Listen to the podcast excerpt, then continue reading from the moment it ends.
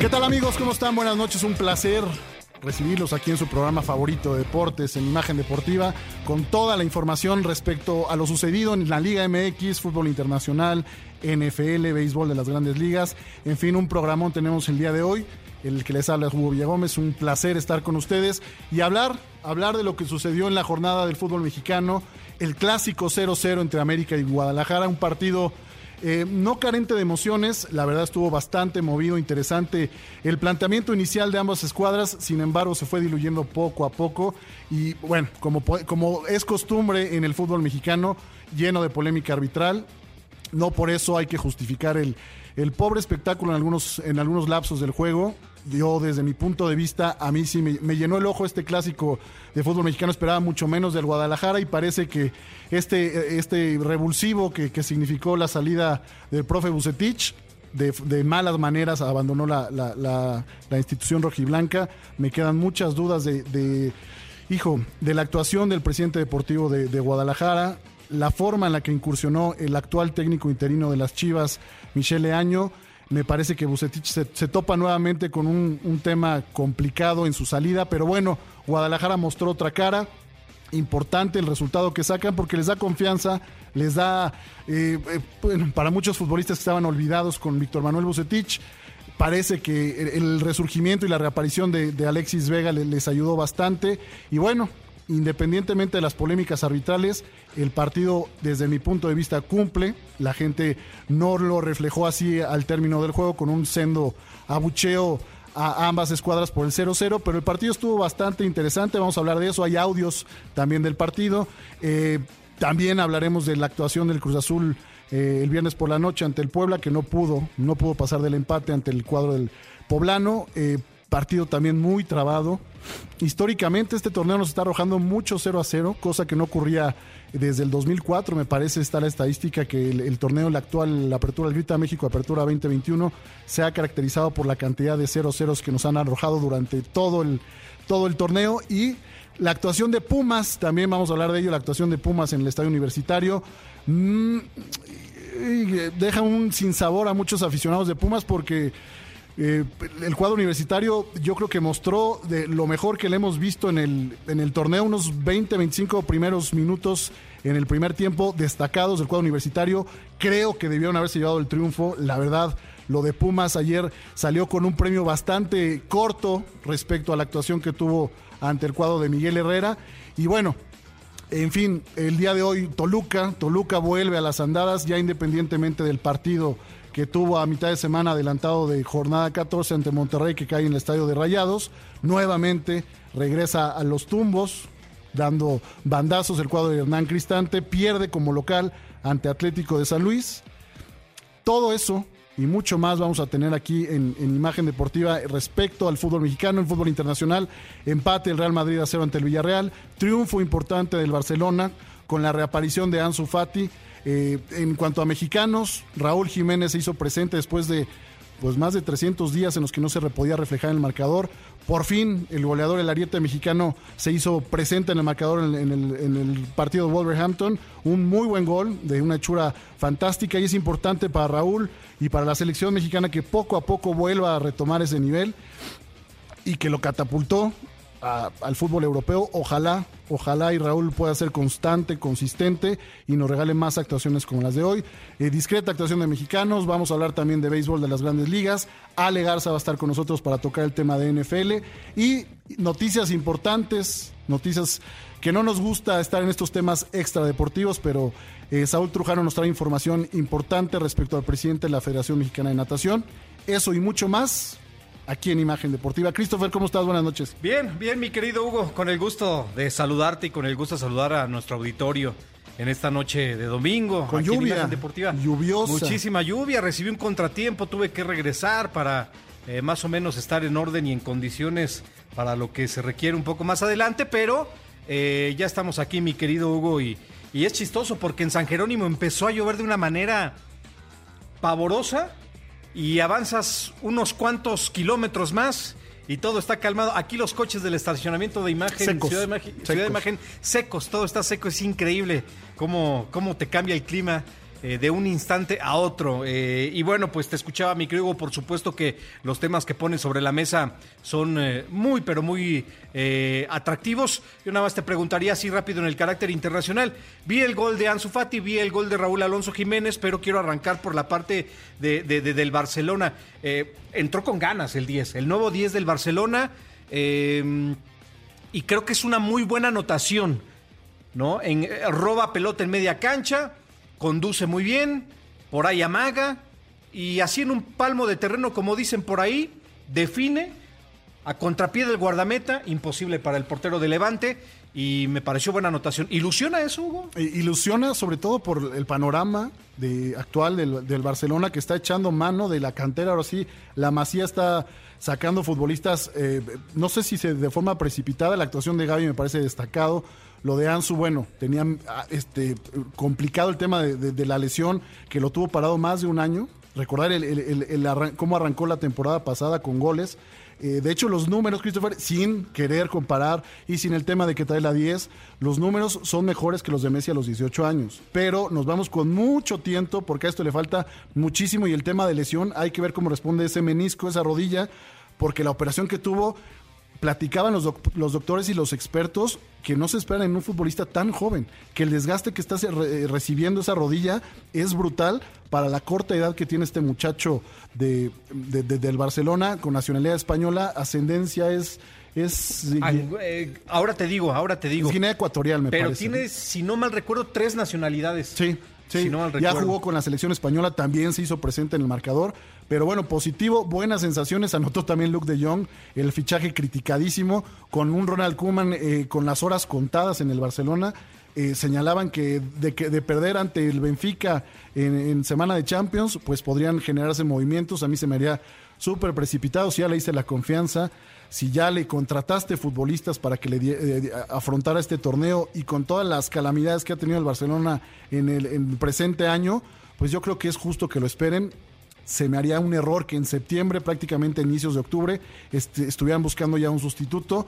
No va por ahí. El tema es que el plantel está muy mal armado, no hubo contrataciones y tiene tantos lesionados adelante que es complicadísimo hacerle frente a este torneo. Entonces, sin ser un, técnico brillante, Ronald Kuman, me parece que ahorita es lo que hay y tienen que por lo menos tratar de aguantarlo un poco más porque se cometería el mismo error sustituyendo a un técnico tan pronto en el torneo. Desde luego. El gol de Raúl Alonso Jiménez me parece que una de las notas es un golazo.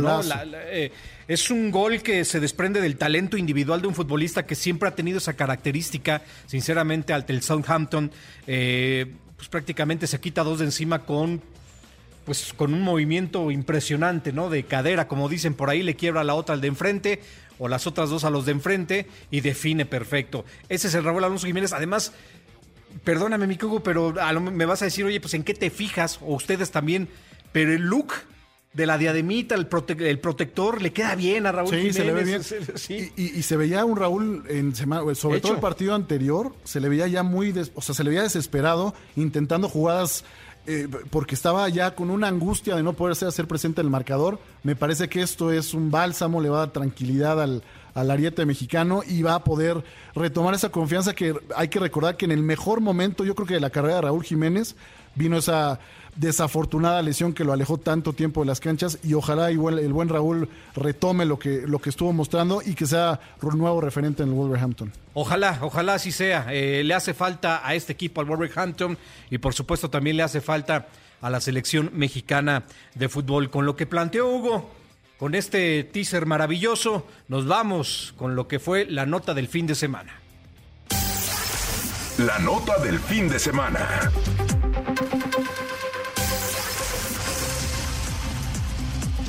Bueno, clásico nacional. Ayer cancha del Estadio Azteca, más de 60 mil aficionados según los reportes.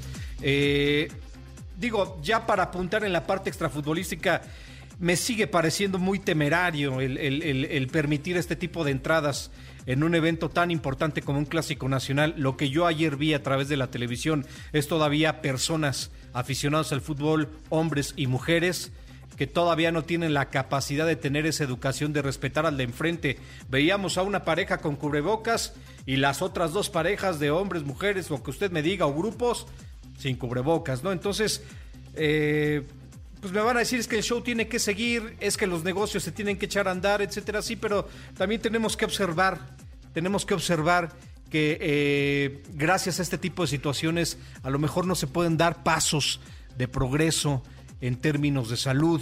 Eh, sí me parece que es preocupante en una apreciación personal. Ahora, en la parte clásico, mi querido Hugo, tuvo lo suyito el clásico, sinceramente. Desde, me parece, intensidad futbolística hasta un César Arturo Ramos Palazuelos que pasó, pero totalmente en ridículo en la cancha del Estadio Azteca por decisiones que tomó. Se le salió de control, se le salió de las manos al cuerpo arbitral este clásico. Hasta un América que me parece tuvo las mejores opciones. Y Gudiño, ahí estuvo. Es así en síntesis lo que yo vi, Hugo. Ahí. es que ahorita al ratito vamos a tener oportunidad de escuchar las palabras de, de Leaño que bueno, vio otro partido completamente, lo veía exultante, emocionado, que le devolvió la grandeza al Guadalajara, que Guadalajara, bueno, unos calificativos que de verdad yo no entiendo, y más por la forma, yo sí de verdad, critico cómo le movieron el piso a, a Bucetich, la forma en la que llega Michelle Año se me, se me hace de verdad de quinta, de quinta. Imagínate que el, asesor del fútbol institucional, que es el puesto de, de Año, decide que es momento de remover al técnico y se candidata. Yo, tomo al equipo, no hay problema. Para eso está Ricardo Peláez. Sí, claro. Entonces, yo no ¿Qué entiendo. es lo que trascendió, no, Hugo? O sea, que él fue el que en realidad fue orquestando la salida de Víctor Manuel Bucetich. Sería penoso porque, efectivamente, el que tiene la última palabra es Peláez. Yo esperaría, o sea, yo hubiera esperado que Peláez hubiera dado un golpe de mesa y no, señores, yo aquí decido y no es el momento independientemente del resultado, independientemente de que a los jugadores se les vio otra actitud, venían de ganar de todas formas ante Pachuca, con un eh, partido que eh, desde mi punto de vista debieron haber perdido. Y ayer la actuación, si nos vamos estrictamente a lo que ofreció Guadalajara, pues es intensidad, garra, eh, mucha movilidad al frente, pero las jugadas de peligro de Guadalajara surgieron por distracciones increíbles, tanto de Salvador Reyes como de Mauro Laines. Esa de Salvador Reyes que me parece debió haber sido si hubiesen sido un poco más inteligentes a la hora de acarrear la pelota que fue Alexis Vega, sí. Eh, ese último toque, porque tenía encima ya Jorge Sánchez. Y, otra que falla precisamente Alexis Vega, que la manda por encima, que queda mano a mano con, con Ochoa, increíble, las fallas de Guadalajara, que sabemos es la característica, característica de este equipo, llega, llega, llega y falla, y falla, y falla. Pero en términos generales, yo, la actitud de Guadalajara en el segundo tiempo me, me quedó a deber eh, les faltó muy poco para meter el camión atrás, por más que intentaron, América, sin tener tantas llegadas en el segundo tiempo, pues fue amo y señor del partido en los segundos 45 minutos. Y en el último minuto, Christopher, hay un disparo de Richard Sánchez que si no tapa eh, la defensa de Guadalajara, iba para adentro. Entonces, esa, esas declaraciones de Michel Leaño, yo a este Guadalajara lo único que le pido es que juegue como cuando, como cuando juega contra el América, que esa regularidad, no que haga lo del Toluca. El Toluca te dije en este espacio que iba a ser lo mismo de siempre. Le gana al América y nuevamente se va a, dar tumbos, ¿no? Usted tuvo la oportunidad de ver el clásico. ¿Qué opina de él? ¿Le gustó o no le gustó? Eh, ¿Qué detalles alcanzó usted a apreciar en este clásico nacional? Eh, que valga la pena, por supuesto, platicar, debatirlo. Mándenos sus mensajes, arroba HVD79, reitero en Twitter, arroba C Rivera. Si pudieron, Christopher, porque la transmisión de verdad es, perdón, lo voy a decir con todas sus letras, grotesca. Es, es, o sea, no hay forma ya de comercializar más. Es imposible disfrutar un partido de fútbol con tantas malditas menciones, que las tarjetas amarillas y las rojas estén patrocinadas. No, no, ya es ridículo. Que las plecas del patrocinador te tapen la repetición que supuestamente el patrocinador está pagando para que saque lo destacado de la jugada, lo tapa la pleca. O sea, es eh, ni Radio Patito hace tantos anuncios. De verdad, yo entiendo que la necesidad ahorita, los números no les dan a los equipos y las televisoras tienen que comercializarlo, pero de verdad, el partido en un clásico, lo sucio que estuvo la transmisión si ahorita me dieran la opción de pagar un streaming de transmisiones limpias, te juro que sin pensarlo lo hago, Christopher. Es imposible ver el fútbol mexicano en la actualidad con tanta maldita publicidad. Imposible. Fíjate que ayer me mandaban, Hugo, eh, Doctor Faust. Un, eh, un, fuerte abrazo al doctor Faust si nos está escuchando. Eh, me mandaba, mira, C. Rivera Deportes, un buen análisis de la publicidad invasiva de la que a veces hablas, eh, porque tanto Hugo como su servidor pues hemos apreciado exactamente lo mismo. Cuando vas a ver fútbol a través de la televisión, yo me acuerdo, veías fútbol, carajo. O sea, veías la jugada, veías repeticiones, a lo mejor las repeticiones no con la tecnología de ahora, pero las repeticiones eran instantáneas. La repetición tiene que ser instantánea para que te dejes de dudas, hombre. Y además con ángulos a lo mejor no eran favorecedores, pero tú ya tenías la capacidad de observar, como quiera que sea, una jugada en cámara lenta. Bueno, ese es el fútbol que a mí me tocó. Difícilmente veías publicidad a lo largo del partido, o difícilmente, mejor dicho, veías publicidad que estorbara la visibilidad del aficionado a través de la televisión, hombre. ¿Qué es lo que quieren? ¿Creen que esta es una estrategia para que el público regrese a los estadios? Les digo algo, pues ese no es el camino, ¿eh? Se están equivocando rotundamente. Para que el público regrese a los estadios. Espectáculo. Hace falta más que eso. Y lo acaba de decir Hugo Villagómez. Espectáculo. pero, ya no solo es el que te, es invasivo, sino que ya auditivamente, o sea, ya, ya, es escuchar comercial, o sea, por parte de los narradores ya no pueden hacer ningún análisis porque son 30 segundos, mención de esto, mención de lo otro, mención del otro. Yo entiendo que tienen como que comercializar los espacios, pero yo me pregunto, veo transmisiones de Premier League, veo transmisiones de la Liga Española, veo transmisiones de Mundial, veo transmisiones que son eventos más que comercializados, ¿no? veo eventos como la Champions y no están sucias las transmisiones y no nos perdemos jugadas vitales o claves del partido. Ayer, por estar metiendo tanta publicidad, luego se pierden las jugadas. Ya ha habido, no recuerdo ahorita los partidos, pero ya ha habido en alguna ocasión que se pierde el gol por estar con sus malditas menciones. Entonces, es grotesco lo que está sucediendo y ojalá y se pusieran las pilas entiendo que no se paga lo mismo, pero con que al lado del marcador estén eh, poniendo el, patrocinador, es más que suficiente. No hace falta que te lo lean y que las tarjetas amarillas vayan patrocinadas, por amor de Dios. Si hay 10 en un partido, tenemos que chutarnos las 10 menciones de la tarjeta amarilla. Es un abuso.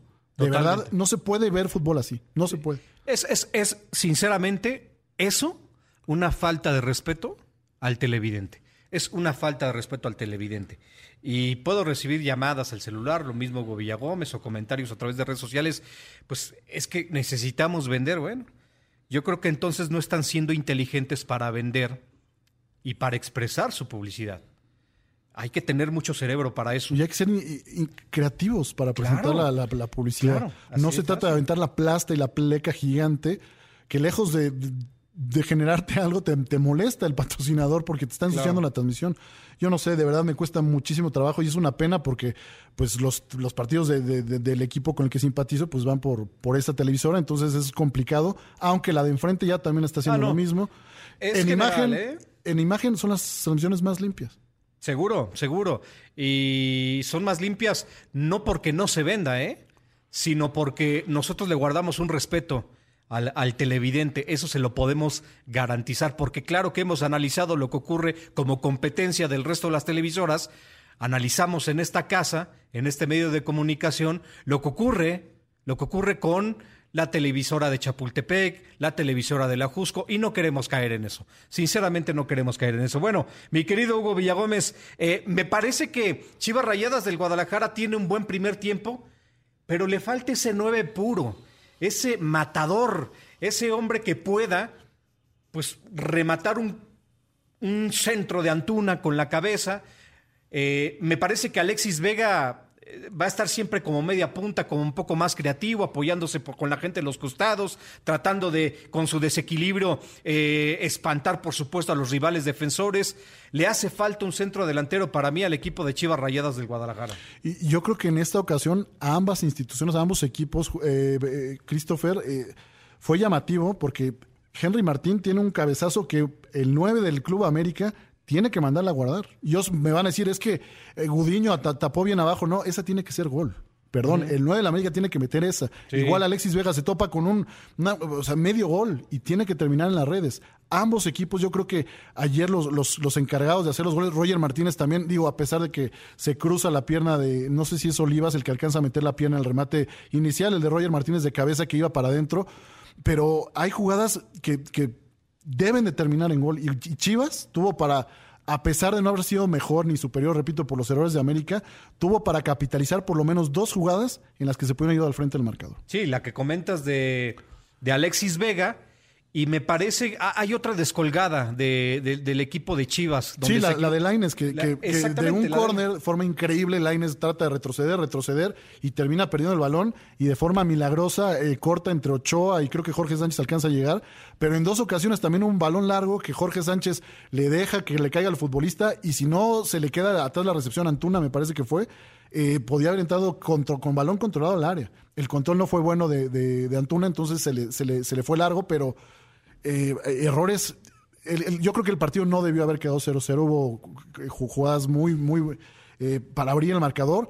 Y ya la actuación de César Arturo, pues no es casualidad. Y yo no digo que haya una tendencia en contra del América, ni mucho menos. Este César Arturo Ramos es el que decidió no ir al bar en aquella ocasión, la final contra Monterrey. Ahorita se, le avisan, y no sé el diálogo que tengan. Sería bueno que pase como en Sudamérica, en Comebol, que escuchamos lo que le dicen para saber cuál fue el criterio para no ir a revisarla, porque más clara, mira, yo vi la jugada y lo cita Solar y al ratito vamos a escuchar las declaraciones. Emanuel Aguilera y Richard Sánchez hicieron entradas similares y se fueron a los vestidores. No hubo duda, se revisó y procedió la expulsión. Ahora el tema del conato de bronca en el que le pican los ojos a...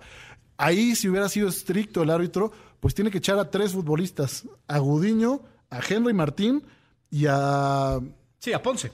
A Ponce por el piquete de ojos. Y hay otro zape de Jorge... Minutos antes, de Jorge Sánchez, a Flores. Entonces, Sergio eh, Flores. Ahí estaba permitido. Esa es una agresión, ¿no? César Arturo. Qué curioso que nunca lo vieron en, la televisora que, lo que, transmitió este, este, este clásico nacional, ya hasta el inicio del segundo tiempo. ¿Y sabes ah, por qué? Ya lo vimos. ¿Y sabes por qué es? Yo no creo que sean esos tiempos en los que buscan esconder alguna cosa está tan sucia la transmisión que es imposible meter las repeticiones porque tienen tanto tiempo vendido que no hay forma de acomodar las repeticiones ya a ningún lado. No queda espacio, Christopher. No hay forma de que te puedan llevar las jugadas. Hay una mano también, eh, me parece que es Reyes en el segundo tiempo, que eh, trata de encoger el brazo. No sé si le alcanza a tocar, pero el arbitraje desastroso. Tiene una herramienta como es el VAR y no sé si sea la instrucción del chileno que está capacitando a los árbitros, no sé si te has percatado a las últimas cuatro jornadas, no sé cuándo asume ya el puesto el chileno, el instructor, es Miguel Oces, hay que revisar el nombre, eh, ya dejan jugar más.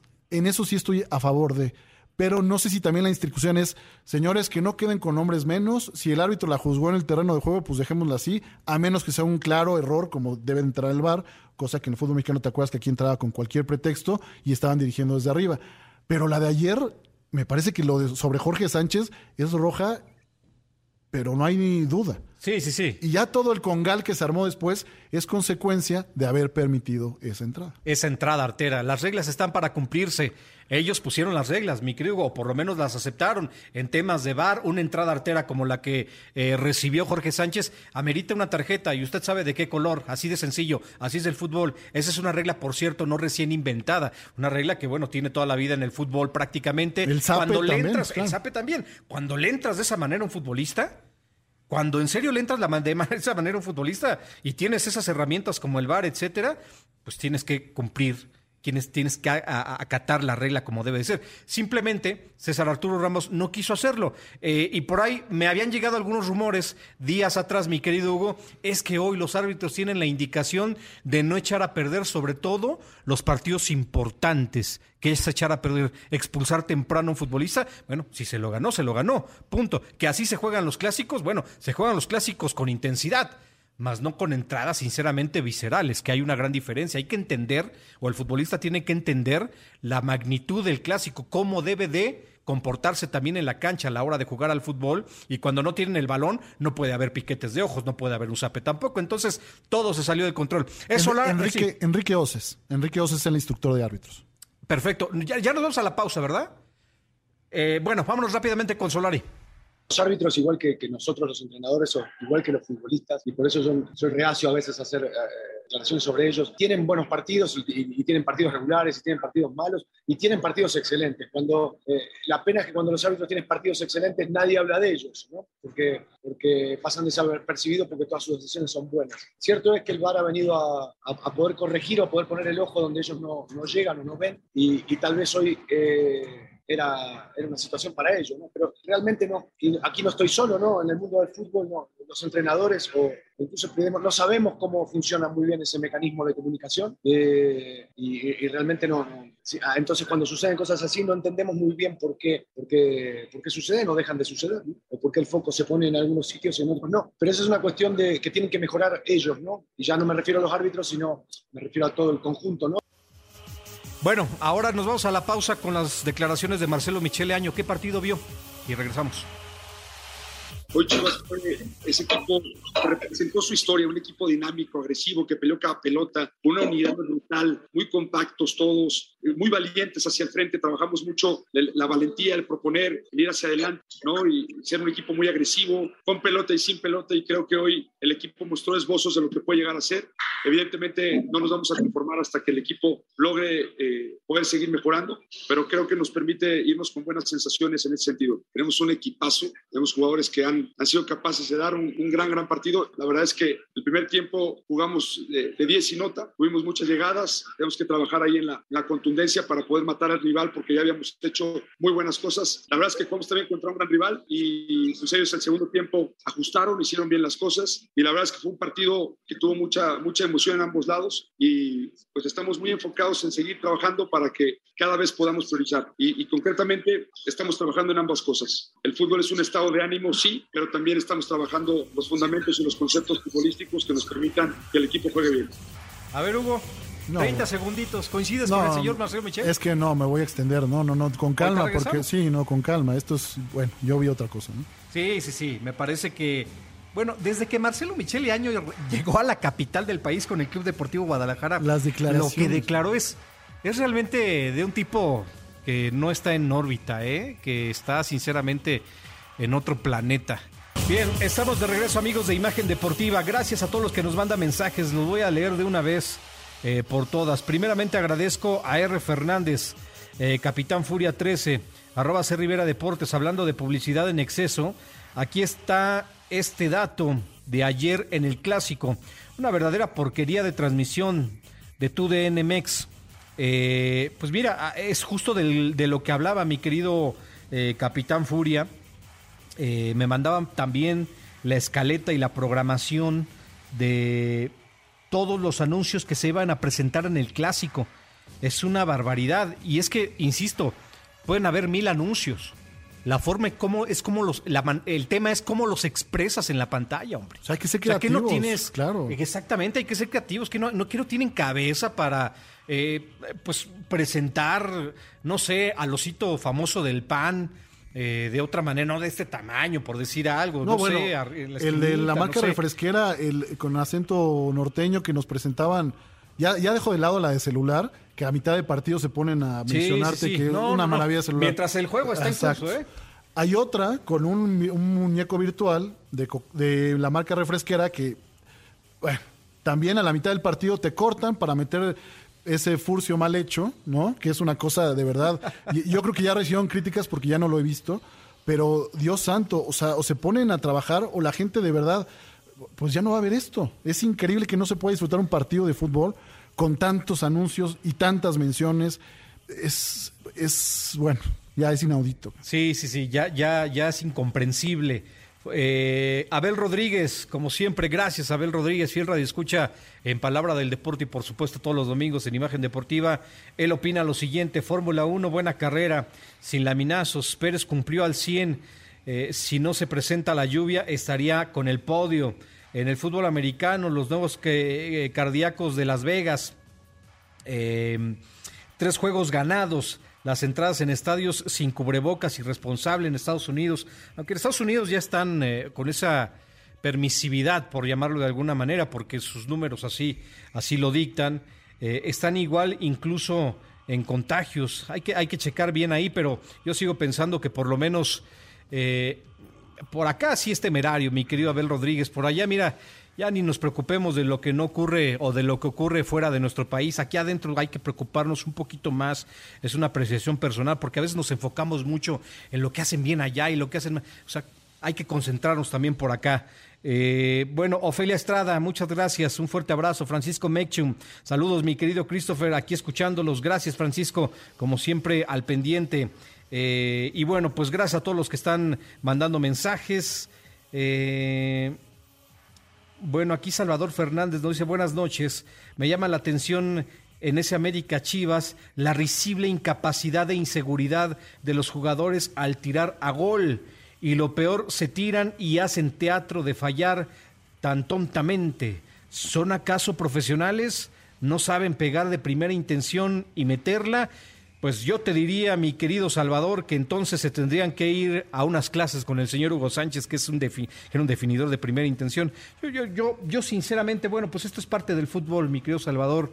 Eh, que falta profesionalismo en algunos jugadores, bueno, por supuesto, esa es una realidad. Marcos Cerratos, hola, muy buenas tardes, muy buenas noches, mi querido Marcos, saludos cordiales desde Monterrey. Ha sido un buen fin de semana deportivo, un clásico no tan disparejo que nos muestra un leve cambio de Chivas y la triste realidad del América, con un árbitro deplorable, Pumas poca mejora y Raiders en grande. Gracias, Marcos Cerrato. Platicamos en un ratito de Pumas.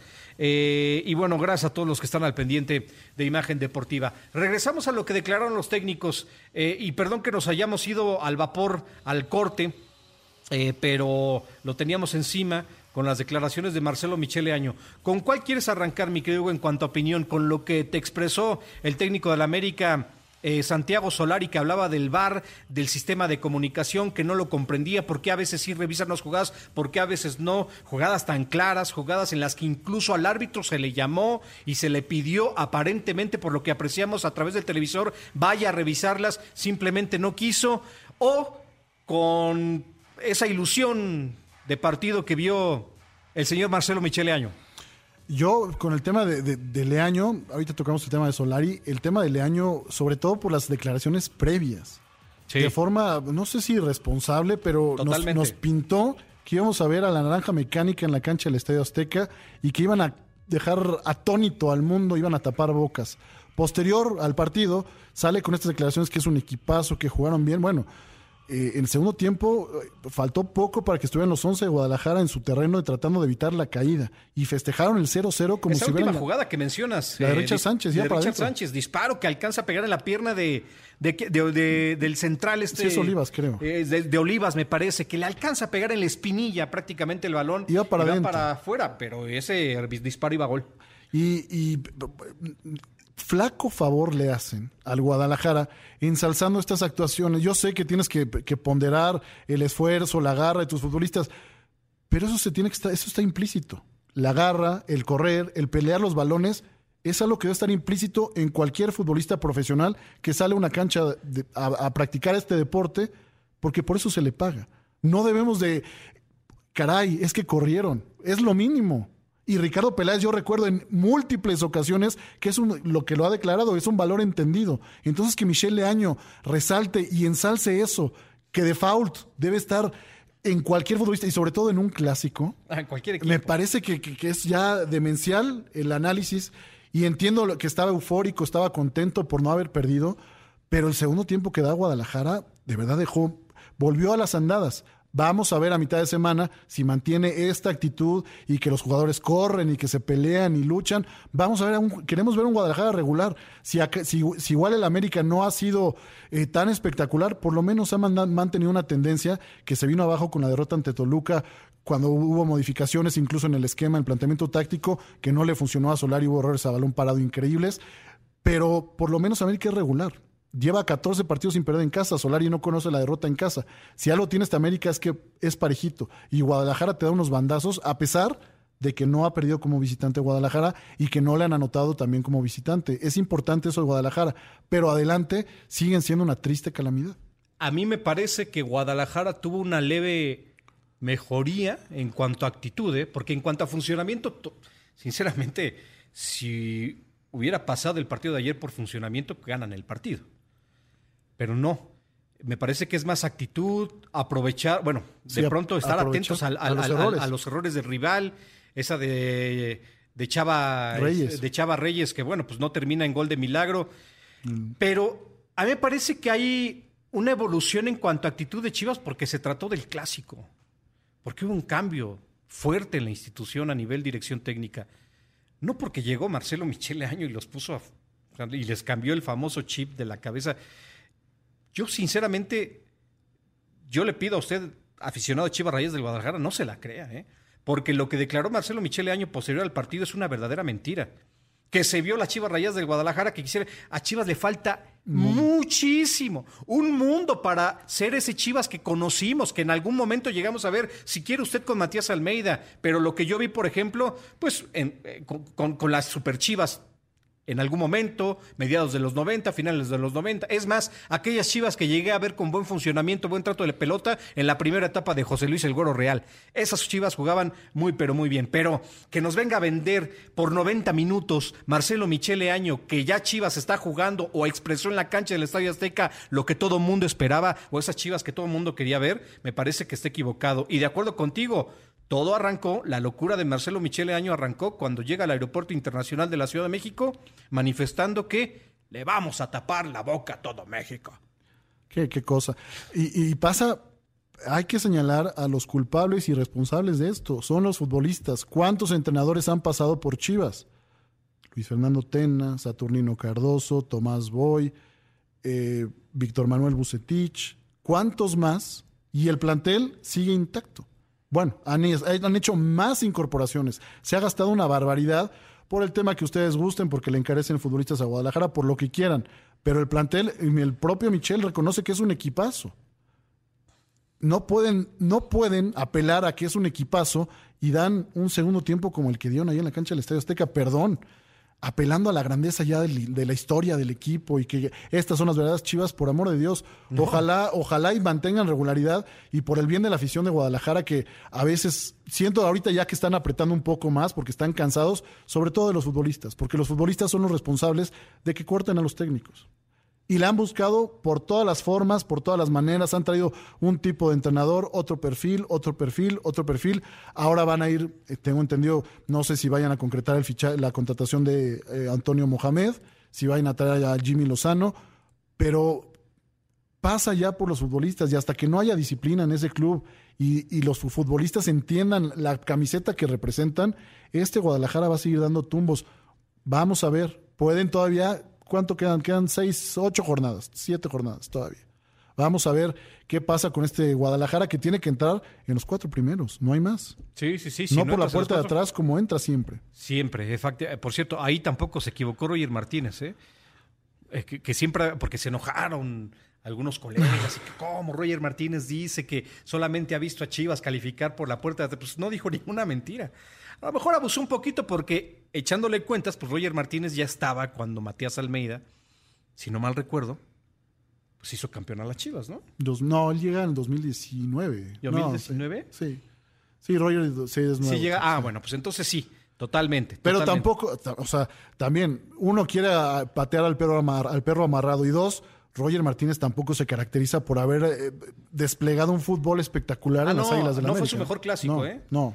Tuvo la primera, que Sí. cae ese gol y cambia drásticamente el partido y se va, eh, sería otra historia, pero después vino a menos y tuvo que abandonar el juego. Entonces Roger Martínez tampoco es referente de constancia, ni mucho menos de haberle entregado todavía grandes cosas al cuadro americanista. Efectivamente, todavía le falta mucho a este jugador. eh, Bueno, y- el bofo ya ni te digo, ¿no? No. Sí, no, no, no. Bueno, eh, mi querido Hugo, ¿alguna opinión respecto a lo que opinó Solari?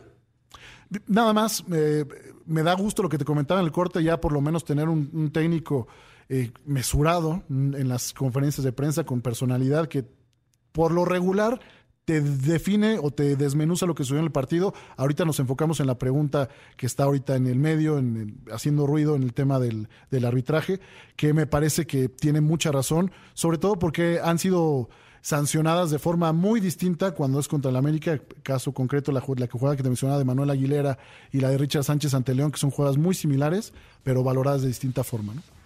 Bueno, nos vamos a la pausa y regresamos ya con más temas. Quedó 0 por 0. El América Chivas, clásico nacional.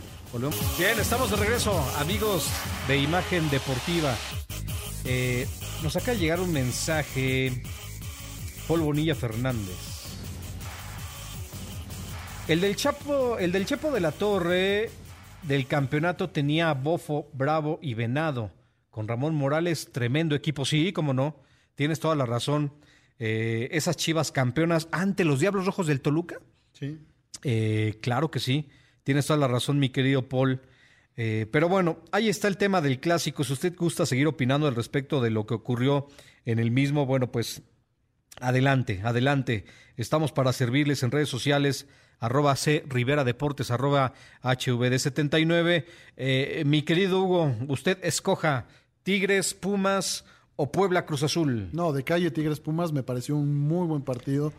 Eh, primer muy buen tiempo de Pumas. Sí, el primer tiempo me sorprendió, gratamente me sorprendió el cuadro universitario, una postura, eh, no sé si fue, pasó por la desatención de, la marca felina de, los Tigres, pero estos Pumas, y mira, lo, de, lo del ecuatoriano también muestra cosas muy interesantes, Christopher. Yo creo que poco a poco va a ir encontrando su lugar, va a poder ser referente arriba. Dineno también, quitándose la malaria de que no encontraba el gol en, en jornadas previas pero yo lo veo ya más liberado, más tranquilo. Veo un equipo de Pumas dinámico. Jerónimo Rodríguez me sorprendió gratamente. Sí. Eh, el chico este que viene del, de expansión, el eh, Palermo Ortiz, también muestra pues, cosas positivas. Por lo menos no es despistado como nos tenía acostumbrados aquel mi buen Fer Quintana que pasaba cualquier cosa. Pasaban todos, menos el que. O sea, era una avenida completamente cuando estaba Juanfer. Pero estos Pumas van a mejorar y de mí te acuerdas que en la cancha del Estadio Azteca ante el América van a ser un muy buen partido de fútbol. Próximo fin de semana, por cierto. A las 5 de la tarde. a las 5 de la tarde, a ver qué, qué, le mete el señor Hugo Villagómez. Eh, pues ahí dejamos la puestita, mi querido Hugo. Ahí me avisas cuando te animes. Con gusto. Eh, oye, pero sigo pensando que aunque fue un buen partido eh, de universidad los primeros 45 minutos, porque a pesar de todo hubo disparos muy interesantes que atajó eh, Alfredo Talavera, sobre todo un par de ellos. Eh, por ahí Nahuel Guzmán también tuvo una tajada importante con un disparo de dinero abajo, gran atajada de, de, Nahuel Guzmán. La que termina volando eh, otra vez, ¿verdad? Le pasó. ¿Quién fue? Así es. ¿Meritado? Es, es meritado, que la tiene prácticamente de frente. Le volvió a suceder. Le volvió a suceder. que esa, esa era gol, ese es uno de los, la verdad, osito de, los, de, de, este, de esta jornada 10. Pero estoy pensando que le hacen falta balones a Dineno. Las características futbolísticas de Dineno es un tipo con altura, es un tipo con desmarque, es un tipo que puede jugar como pivote, es un tipo que puede ser una muy buena pared al final, con todo el respeto, no, no, no me refiero a un troncazo ni mucho menos. Es un cuate que puede funcionar como poste. Pero cuando le pones una pelota por cualquiera de los dos costados fina, Dineno te la va a rematar y va a marcar la diferencia. Le hace falta a Alan Mozo llegar por ese sector que lo están adelantando un poco ¿eh? más. Vi mejor a Alan Mozo. Sí, más echado para adelante, un poco regresando a lo que le dio éxito en su momento. Eh, y bueno, pues del otro lado, el caso de este jugador ecuatoriano del que hablas, mi querido eh, Hugo Corozo. Corozo. también le hace falta revolucionado, tiene cosas interesantes pero poner una buena pelota, poner un par de pelotas porque dinero está para eso, para rematar con la cabeza o con los pies. Y ya por fin, bueno, a mitad de semana fue, el, dieron de baja al, al panameño que tanto estorbaba en la cancha, que nunca pudo agarrar ritmo, nunca pudo adaptarse al fútbol mexicano y, daba más pena que, que alegrías a la. Que ya está en el Alajuelense, ya, lo presentaron. Increíble, buen representante tiene, ¿eh? qué bárbaro, es, un, es, un, genio. Y el brasileño este que traen. Eh, Diego de Oliveira. Vamos a ver, se ve fuerte. Grandote. Fuerte. Entonces, estos Pumas que eh, al principio de torneo los veíamos con la cruz en el ataúd y con, con poco futuro, en este fútbol mexicano se puede dar de que se sumen tres, cuatro partidos este, positivos con buenos resultados, se meten en la puerta de atrás y terminan haciendo una gran liguilla. Entonces, Vámonos con tiento positivo que no hayan corrido a Lilini, que lo hayan mantenido. Y ojalá el doctor Mejía Barón pueda meterle mano a esta institución, pueda meter orden, que bastante falta le hace, pueda reestructurar estas fuerzas básicas que tantas alegrías le han dado al fútbol mexicano y que la afición de Puma de Pumas vuelva a sentirse orgullosa de este equipo, que por lo menos en la cancha le transmita algo, porque las primeras jornadas era tristísimo lo que vimos de estos Pumas, y ayer me gustaron, me gustó. Eh, lo que cambia un poquito el partido, como tenía pensado el partido Miguel Herrera con la lesión de la estrella francesa Florian Tobán, Florian Tobán, pues le cambia los planes por completo. Nueva lesión muscular en el cuadro de Tigres. Vamos a ver cuánto tiempo va a estar fuera. Pero bien, Pumas, sobre todo porque el universitario le cuesta un mundo, Mundo, a Pumas. muchísimo trabajo. Pero muchísimo. En temas de campaña regular o temporada regular, mejor dicho, y en liguilla, Pumas le cuesta un trabajal. y se ha comido goleadas estrepitosas y ha habido eh, actuaciones desastrosas en el cuadro en el, en el estadio universitario y ayer a Pumas lo vi con personalidad suelto sin esa presión que lo veía en los partidos iniciales que no encontraban en la portería no encontraban llegada hubo juegos que se fueron sin tiro a puerta entonces estos Pumas poquito a poquito y con paciencia me parece que hay que pensarlo no hay igual no a este torneo hay que pensarlo a futuro poco a poco hay que volver a construir un equipo porque lo desmantelaron. Lo poco que habían logrado con un equipo compacto que de forma sorpresiva logra meterse a la final, con piezas fundamentales que, que eran claves en ese puesto, era Talavera en la portería, Johan Vázquez en la central, acompañado de Freire, en el medio campo Juan Pablo Vigón, y de repente aparecía el, para, el paraguayo argentino incómodo Iturbe, Iturbe, que sí. hacía unos golazos impresionantes, y arriba Charlie González y Dineno. Era una columna vertebral este, sí. y ahorita es empezar de cero y, y buscarle por dónde estos Pumas pueden ser peligrosos. Sí, sí, sí, sí, totalmente. Vamos a ver qué tanto puede maniobrar el señor eh, eh, o el doctor, mejor dicho, disculpe usted, doctor Miguel Mejía Barón, eh, en este proyecto que, sinceramente, en cuanto a plantelas, ha estado o ha sido muy manoseado. Eh, hablaba Hugo Villagómez de esa columna vertebral que existió, que le dio a Pumas jugar una final o ser protagonista, eh, y después, pues vámonos, todos. A vender, a vender, a vender, Sí, a por vender. temas de, Y ese es- de sí, lana por de lana, forma por hasta irresponsable, ¿no? Y hasta- Porque lo claro. desmantelaron por completo. Pero ¿sabes qué es más irresponsable que no tengas la capacidad o no tengan la capacidad en Pumas, una institución como Pumas, de tener visores adecuados para incorporar jugadores que tengan o den la talla de vestir esta playera? Que sepan de lo que se trata, ¿eh? porque yo sigo pe- esperando de los brasileños mucho. Vamos a ver si Diogo de Oliveira trae algo. Hablabas Oye, de Corozo. Y, y la captación de talento, ojalá eh, eh, el doctor Miguel Mejía Barón pueda meter mano ahí, porque me platican muchos jóvenes futbolistas que ya su primera opción no es Pumas para irse a probar. Ya descartan Pumas por el tema de que no sé qué suceda ahí en cantera, que no están tan fáciles las oportunidades, viendo los planteles que tiene Pumas, creo que ameritaría que hubiera como ahorita varios futbolistas ya de, de fuerzas básicas tomando las riendas del equipo y ya los jóvenes ya prefieren irse a otros equipos porque sabe que las oportunidades en Pumas no están tan claras. Ojalá y vuelva a ser prioridad y haga un escauteo nacional para volver a invitar al talento joven que hay en toda la República Mexicana y Pumas pueda hacerse de esa, de esa mano de obra que, que, que están... ¿Cuántos? En este espacio hemos dicho cuántos fueron bateados por otros equipos y Pumas les abría las puertas. Sí, totalmente. Bueno, eh, respecto a este duelo, empate a cero entre Universidad Autónoma de Nuevo León y Universidad Nacional Autónoma de México, habla Miguel Herrera, técnico de Tigres. Sí, no, la verdad que nada bien, nada bien, no jugamos bien. El primer tiempo fue eh, un equipo que no hizo bien las cosas, dejamos crecer al rival y, y no hicimos un buen, buen partido. Después cuando queremos solventar el juego ya no nos alcanzó, Eh, por más que lo intentamos por todos lados no tuvimos la capacidad de, de concretar jugadas, a pesar de que arriesgamos y generamos espacios a nuestra espalda, el equipo no pudo concretar la- las jugadas que, que se crearon.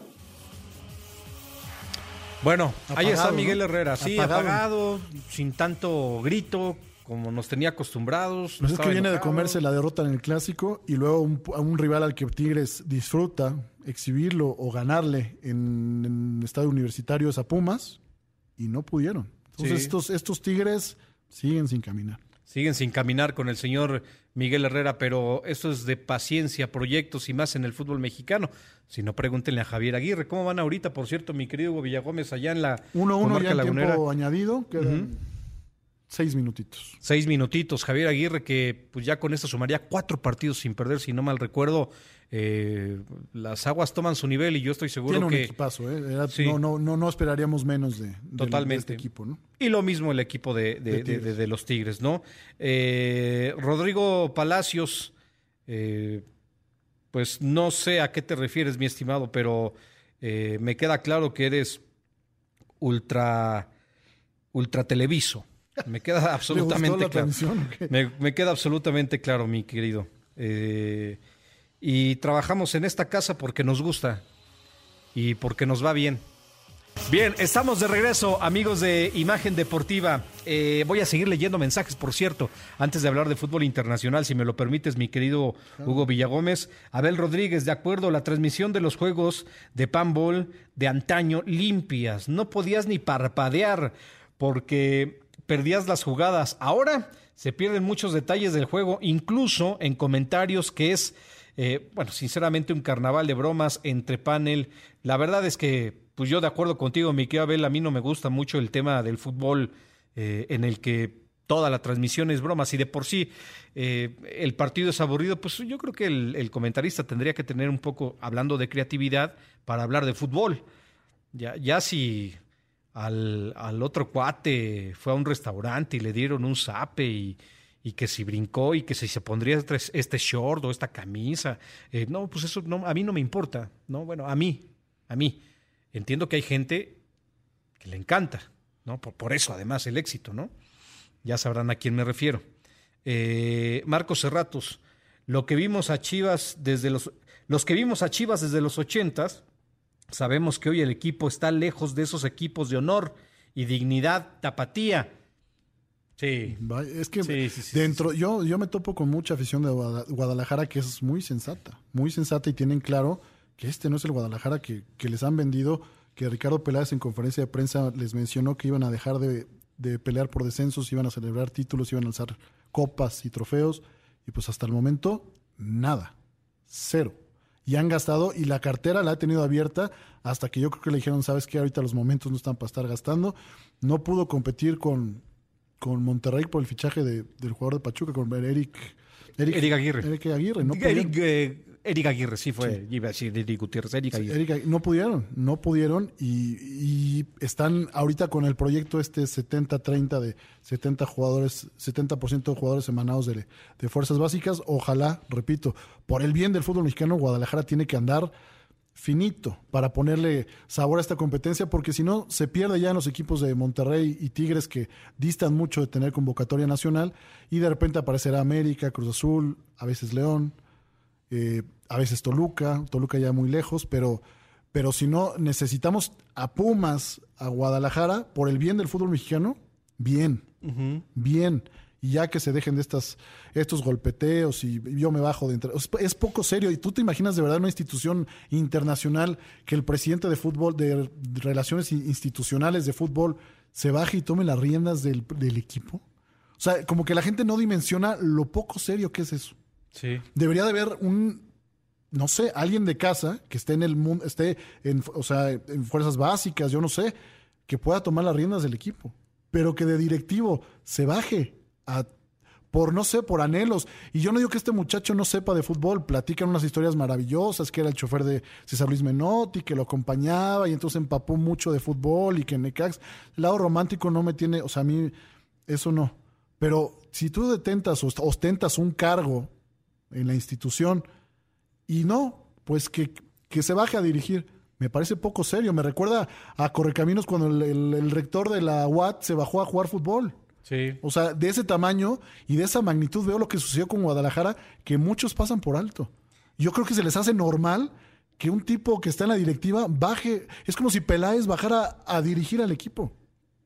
Sí, sí, sí. O sea, bueno. ¿Y sabes quién, quién lo hacía muy bien en ese sentido? Cuando Pumas entraba en crisis, ahí estaban los Servín. Sí. Siempre estaba, había una pareja, no me acuerdo el apellido del otro entrenador, a ver si tú te acuerdas, mi querido Hugo, pero... Pues era Pablo Luna también el que entraba, ¿no? Normalmente. Pablo Luna, Toro Servín, Patiño. Patiño era el bomberazo. Era el bomberazo, sí. Como que lo tenían eh, bien cubierto, pero sobre todo en aquella década de los 90, mediados de los 90 y, y casi llegando a los 2000, eh, había una pareja, una dupla. Eh, ahí en Pumas, si usted le va a Pumas, era Servín y había otro. Eh, pero bueno. Eh, pero sí, había, gente institucional claro. que, estaba en el área de fútbol. Yo no digo que no sepa ni que no tenga el cargo de DT, porque evidentemente si no, no hubiera podido dirigir, pero me parece muy poco serio lo que sucedió con Guadalajara. De verdad, eh, de, de, fútbol de la Liga de los Domingos.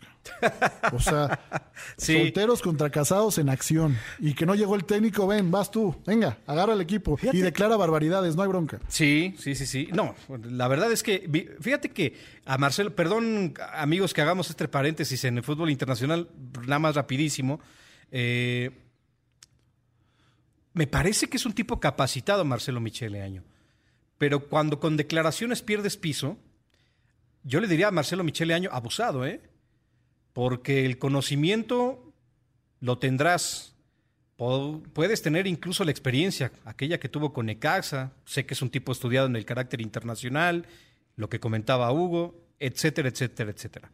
Pero si quieres entrar en un protagonismo innecesario con declaraciones que no tienen nada que ver con la realidad, las cosas se pueden derramar y te pueden echar a perder, mi querido Marcelo Michele Año, pues esa reputación que tienes como entrenador o que te ganaste como entrenador.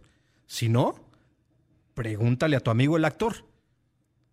Que, está de auxiliar con Tuca, le está yendo bien. Sí, que está, que está de auxiliar Tuca, pero eh, arrancan bien sus carreras, lo hacen, muestran intenciones, conocimiento, ilusionan al fútbol mexicano nuevos entrenadores, pero de pronto declaran porque quieren ganar protagonismo, declaran cada barbaridad. Señor Marcelo Michele Año, no es necesario. Usted sabe de fútbol, dedíquese a hablar de lo que realmente quiere escuchar la afición. Y lo que quiere escuchar la afición de Chivas y del fútbol mexicano, pues son cosas reales, no mentiras. Estas Chivas están absolutamente lejos. Por cierto, hablé con, con Felipe de Jesús Robles, ¿te acuerdas de? claro, un chaparrito. Chaparrito, lateral por izquierda de Chivas Rayas de Guadalajara. Estuvimos hablando el jueves por la tarde más o menos, eh, y él es, él es precisamente uno de los, eh, de los soldados que tiene Marcelo Michele Año en la parte de Fuerzas Básicas, Felipe Robles, eh, se pone a escautear en toda la República Mexicana, en todo territorio nacional, para detectar talento de Chivas. ¿Por qué esta fórmula del 70-30 asegura, está así, me compartía Felipe Robles, de cumplirse por lo menos en un par de temporadas más, asegura él que vamos a ver unas chivas eh, compactitas, ligeritas, con gente hecha en casa, con una buena columna vertebral. Vamos a ver si es cierto. Le mando un abrazo al buen eh, Felipe Robles, que por cierto recordábamos juntos el puñetazo que le dio el, el buen Cuauhtémoc Blanco. Eh, y bueno, pues él se lo regresó con una patada en, en los bajos, como dicen por ahí. si me está escuchando el buen Felipe de Jesús Robles, eh, buena charla, te mando un fuerte abrazo. Bueno, eh, mi querido Hugo Villagómez, ahora sí, fútbol internacional. Eh, ¿Qué hay que destacar? Creo que vale la pena si las personas que nos acaban de sintonizar no nos escucharon, obviamente en un principio, pues Raúl Alonso Jiménez marca un golazo ante el Southampton. Once meses después de esa terrible fractura que, subió, que sufrió el buen Raúl ante el Chelsea, recuerdo ese partido, un cabezazo brutal de David Luis, ¿no? le clava el cráneo prácticamente, una fractura terrible. Pues bueno, por fin Raúl Jiménez pudo romper la malaria, la sequía y anotó nuevamente con el Wolverhampton un verdadero golazo. La verdad nos da tranquilidad, nos da ánimos, porque eh, muchos ya se enseñaban con el tema de Funes Mori, que no sirve. ¿Que se ponga a temblar o no? Sí, o sea, es que es importante la competencia. Y si había un futbolista que más o menos cumplía las características eh, que a, las que tiene Raúl Jiménez, era Rogelio Funes Mori. Entonces, la competencia es buena en todos los ámbitos, es necesaria y es indispensable. Entonces, esto va a servir para que Rogelio apriete y, demuestre por qué ha sido llamado a la selección mexicana y Raúl Jiménez sabe que tiene un puesto ahí asegurado en el tri, pero que semana tras semana tiene que ganárselo poco a poco y que empiece a ganar confianza, porque te, repito, el partido anterior incluso se llevó regaño de los médicos porque se quitó el protector, ya estaba desesperado, intentó una rabona que no le salió y se nos brindó una imagen chusca porque fue una rabona fallida, pero se le veía ya desesperado por mostrar que ya estoy listo, ya, ya, ya me recuperé. Se quita el protector y recibió la llamada de atención de los médicos, oye, tranquilo, no puedes jugar contra, atentar contra tu salud, tienes que jugar con ese protector y poco a poco vas a encontrar el camino y va a llegar el gol. Y mira, una semana después, Raúl Jiménez vuelve a mojar, me parece buenísimo para el fútbol mexicano. El gesto individual es maravilloso. Es un, es, un dotado de talento, la verdad. Eh, la forma de cómo cabecea, el manejo de las dos piernas, tiene potencia, sabe cubrir el balón, tiene el disparo de media distancia bueno. Es decir, es un, es un 9 muy completo y Raúl lo estaba demostrando una, liga, lo hablamos a la ligera, pero en la Premier League es complicadísimo. Es un fútbol vertiginoso y que los defensas son duros, son férreos. Entonces, que Raúl se haya destacado en ese fútbol en un equipo de media tabla para abajo es destacadísimo. Ojalá y pueda seguir eh, teniendo buenas actuaciones. Eh, escuchaba una entrevista que le hacían a Cristiano Ronaldo, eh, ya con el Manchester United, un one on one, face to face, eh, esas famosas entrevistas individuales. Y le preguntaba a un reportero, eh, por cierto, eh, español, radicado en, Inglaterra, eh, ¿dónde es el fútbol donde más te han pegado? Y decía, en el fútbol inglés es donde más he recibido patadas. Cristiano Ronaldo, que estuvo en Italia y en España. Bueno, volvemos, amigos de Imagen Deportiva. Gracias, Charlie Mills. Y que vuelve a ganar el equipo de Aguirre, sí, sobre el final. Sobre el final ganó el equipo de los Rayados del Monterrey. Ya lo estaremos platicando posterior, eh, posteriormente. Bueno, es momento de hablar de NFL, el deporte de las tacleadas. Y por eso ya tenemos a través de la tecnología, a través del Zoom, a mi queridísima amiga, amiga de ustedes también, segurísimo, Ale Garza. Bienvenida a Imagen Deportiva.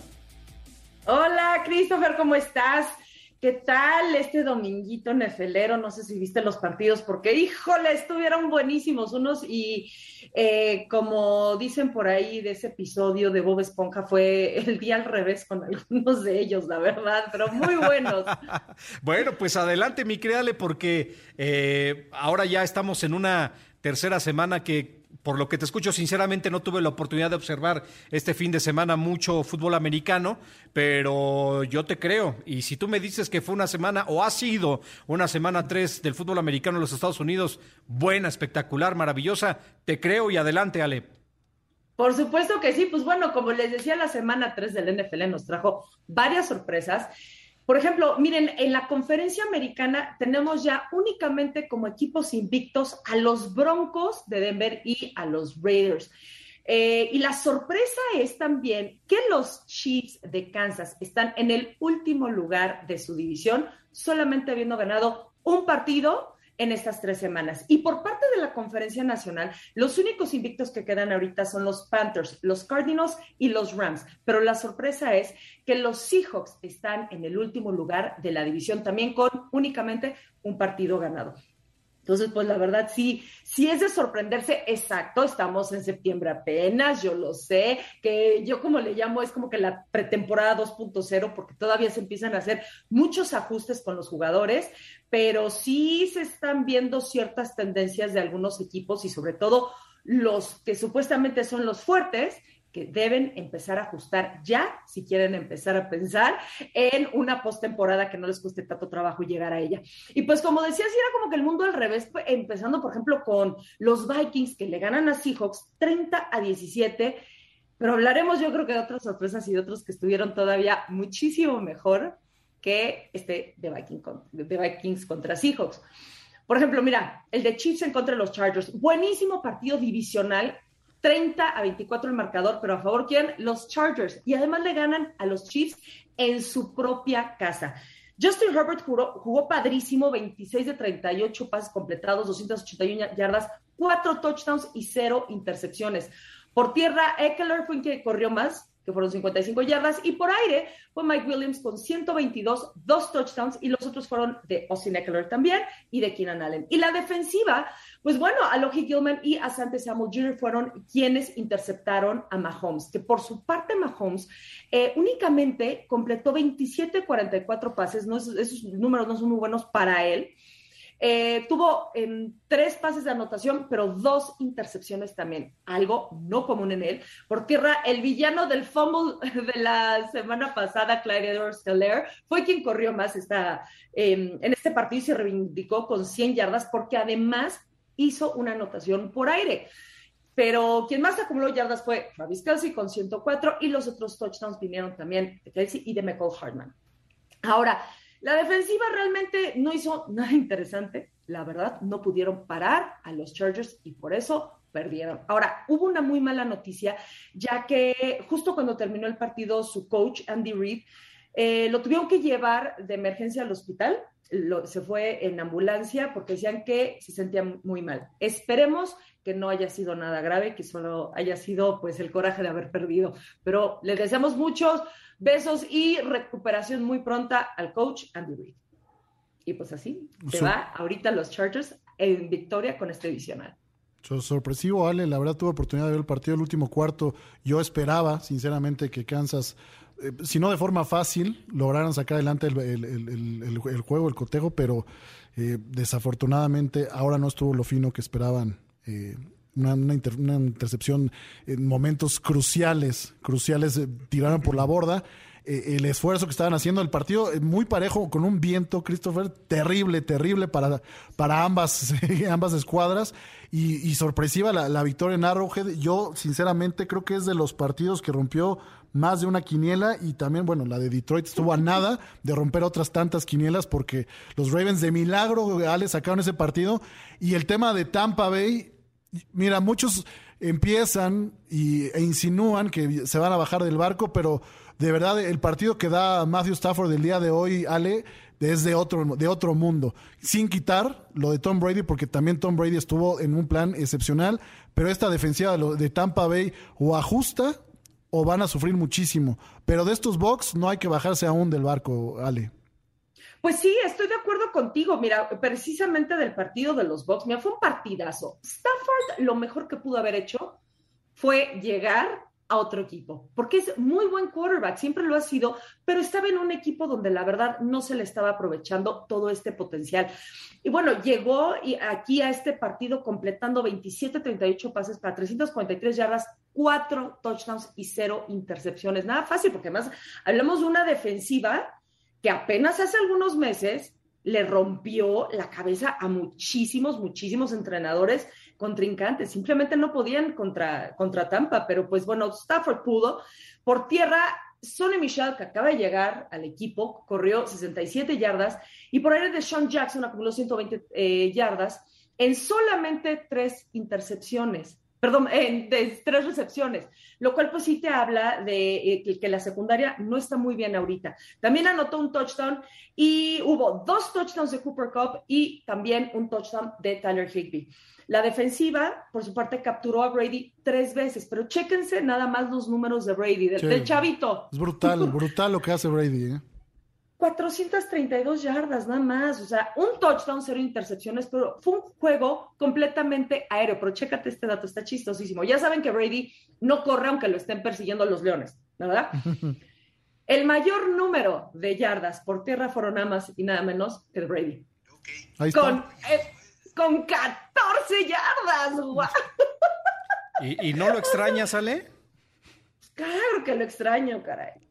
Por supuesto que lo extraño, pero pues ya, mira, ya, ya, ya lo superé. Así como cuando superas a Alex, ya, lo superas. ya lo superas. lo ves feliz, ya casado, con hijos y todo, pero ya lo superas. Está, está superado totalmente, está superado. No, la verdad es que qué profesional, de, de, qué estamos siendo testigos, ¿no? Como aficionados al deporte, de una de esas leyendas eh, vivientes, precisamente en este caso del fútbol americano de los Estados Unidos. Eh, mi querida Ale, en el Ravens ante los Lions, por acá me mandan un mensaje. Eh, y claro que lo tenemos que platicar. Francisco Mexium nos dice: el gol de campo más largo de Justin Turker eh, ¿Alguna opinión al respecto, mi querida Ale? Mira, pues mira, la verdad yo me siento mal por Lions porque le echaron todas las ganas y estaban ganando, ya iban, ya iban, o sea, por fin, y no solamente un triunfo, un triunfo contra un equipo que viene muy, muy fuerte esta temporada.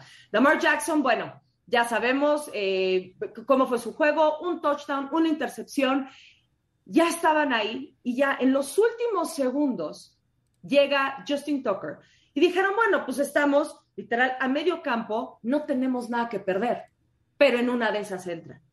Tucker pateó nivel Dios, 68 yardas, pero además muy chistoso. A ver, ¿cómo, cómo fue eso? ¿Pateó qué? Pateó. ¿Nivel 68, nivel Dios. Ah, nivel Dios. Justin Tucker es pateador nivel Dios. Y que, a ver, alguien que me diga lo contrario. Rompió el récord de Matt Prater, que jugaba en los Bears, que había sido 66 yardas. Este fue 68, pero chécate esto nada más. El balón pegó en el poste, en la parte de abajo, y en el rebote todavía entró. No, bueno, o sea, de veras de no creerse. Además, te voy a decir un dato también bien curioso de Justin Tucker. ¿Sabías que además de ser, bueno, pateador. Es, ah, es buenísimo este, eso, Ale, es buenísimo. Es barítono, él es cantante de ópera y además tiene licencia. ¿En serio? Como agente de bienes raíces. No me diga usted. Y lo hace espectacular, ¿eh? Yo tuve la oportunidad, ahorita en redacción estaba escuchando, qué cosa, me estaba aventando el Ave María con Justin Tucker, qué cosa más conmovedora. Además de, de excelente pateador, con una voz impresionante. ¿Lo vamos a ver en el Royal Opera House o, o- o en escala de Milán? Pues mira, lo habían invitado incluso a la Sinfónica de Baltimore, sin embargo, por cuestiones laborales no pudo cantar, pero sí ha cantado así. Perdón, tengo que hacer una corrección. El gol de campo fue 66 yardas. Una disculpa. Pero aún así, digo. Sigue siendo Dios. Digo, Ok. Aún así, aún así. Bueno, continúa, ¿eh? Pues sí, mira, entonces te digo, este Justin Tucker se fue en hombros, fue como el héroe y ganan, eh, digo, 19 a 17 los Ravens, obviamente Tucker se ve en y todo, y los Lions pobres, la, verdad pobres, porque lo hicieron muy bien, muy, muy bien. Además, una defensiva muy buena, ¿eh? Más que cualquier otra cosa. Una defensiva muy buena, pero pues sí, yo creo que lo que más necesitan es a Catemaco por una limpia, porque están así a punto, a punto, a punto, y algo sucede algo sucede y pierden. De verdad, me siento muy mal por ellos, pero los Ravens, impresionantes, impresionantes. Se, se- se merecían esa victoria gracias a Justin Tucker. Bueno, por acá Marcos Cerratos también nos pide que le demos una embarradita a tu sección de, de los Raiders. ¿Al- ¿Hay algo que opinar al respecto, Ale? Pues mira, yo lo que te puedo decir es que los Raiders nos están sorprendiendo a todos. ¿eh? Yo no sé ustedes qué opinan, pero van invictos, van contra los Dolphins. También en este partido se esperaba que ganaran los Dolphins, se van a tiempo extra incluso. Pero pues bueno, los Raiders con Derek Carr lo están haciendo muy bien. Chucky Gruen, creo que pues eh, lo mejor que pudo haber hecho fue cuando incluso él fue coach de Tampa y ganó el Super Bowl hace ya 20 años pero yo creo que ahorita están trabajando muy bien, están haciendo muy buena mancuerna. Creo que, como le había dicho antes, les cayó bien un cambio de casa y todo, y ahorita están como que con otra mentalidad. En un partido también, digo, emocionante porque llegaron a tiempos extras, pero finalmente los Raiders lograron ganar en contra de unos Dolphins que, híjole, nomás han tenido pues mala suerte con las lesiones. Jacoby Bissett no lo hizo mal, digo, 32 de 49 pases, 215 yardas, pero no pudo. Perfecto, mi querida Ale. Y mañana en el lunes por la noche, pues ilusiona, ¿no? Híjole, mañana, el lunes por noche, otro divisional Cowboys Eagles, sin embargo, yo creo que gana Cowboys. Es otro equipo que también veo bastante sólido. Yo veo muy bien a Dak Prescott. Después de esa terrible lesión que tuvo la temporada pasada, que a todos se nos puso la piel chinita, yo lo veo entero completamente. Además, empezó con una lesión en el Sí. hombro. Está jugando muy, muy bien. Y me está gustando más cómo está jugando Tony Pollard, más que Zeke Elliott. Sin embargo, digo, yo creo que podemos esperar también bastantes cosas buenas de Elliott esta temporada. Perfecto, mi querida Ale. Tus redes sociales, por favor, para que nuestro público esté al pendiente de lo que escribes, opinas respecto a la NFL.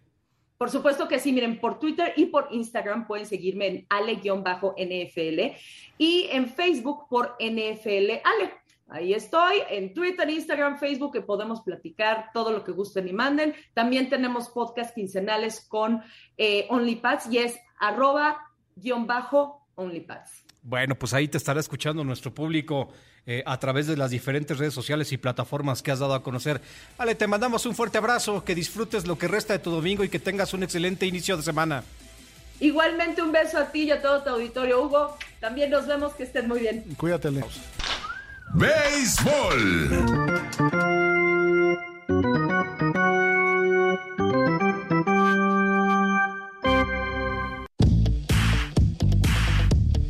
Bien, de vuelta, amigos de Imagen Deportiva, arroba HVD79, arroba C Rivera Deportes para que nos manden mensajes. Mis 49 están cayendo, Christopher. ¿Cuánto, mi querido, que no veo? 17-14 con Green Bay en el eh, Sunday Night Football. Vamos a ver. Buen partido, ¿eh? Buen partido. Lo que alcanzamos a ver está muy cerrado. Vamos a ver si reaccionan los 49. Vamos a ver, le estaremos actualizando con muchísimo gusto. Aaron Rodgers tuvo el pasado lunes un maravilloso partido, sinceramente. eh, y vamos a ver si tiene la capacidad de conseguir el segundo triunfo consecutivo para el equipo de los Packers. eh, criticado sobre todo en el arranque de esta temporada, este equipo de Green Bay. Eh, vamos a ver, vamos a ver. Todavía queda mucha historia en este partido. Le estaremos con muchísimo gusto actualizando. Justin Tucker. Eh, Audience. ah, Ah, mira, aquí nos manda eh, una, eh, una- bueno, una participación de este hombre. Ah, esa es que la este que no-. Ah, es la que escuchaste, mi querido Villagómez. Bueno, pues ya la estaré, la, la estaré revisando porque yo, sinceramente, si de algo soy fan es de, es de la ópera eh, y no me sabía este dato tan bueno que nos dio mi querido Hugo Villagómez. Bueno, eh, antes, ya, ya está. Fue de pato, ¿eh? Alejandro Zúñiga me dio el tip y yo te lo transmito a ti. Ah, bueno, bueno, pues gracias al señor Alejandro Zúñiga. Ahora nos vamos con, pues, con otra estrella, hablando de estrellas, ¿no? mi querido Emanuel Campa, ¿cómo estás? Bienvenido a Imagen Deportiva. Gracias por estar con nosotros. Ahora, ¿qué nos tienes del béisbol de las grandes ligas, mi querido Emanuel? Seguramente buenas noticias.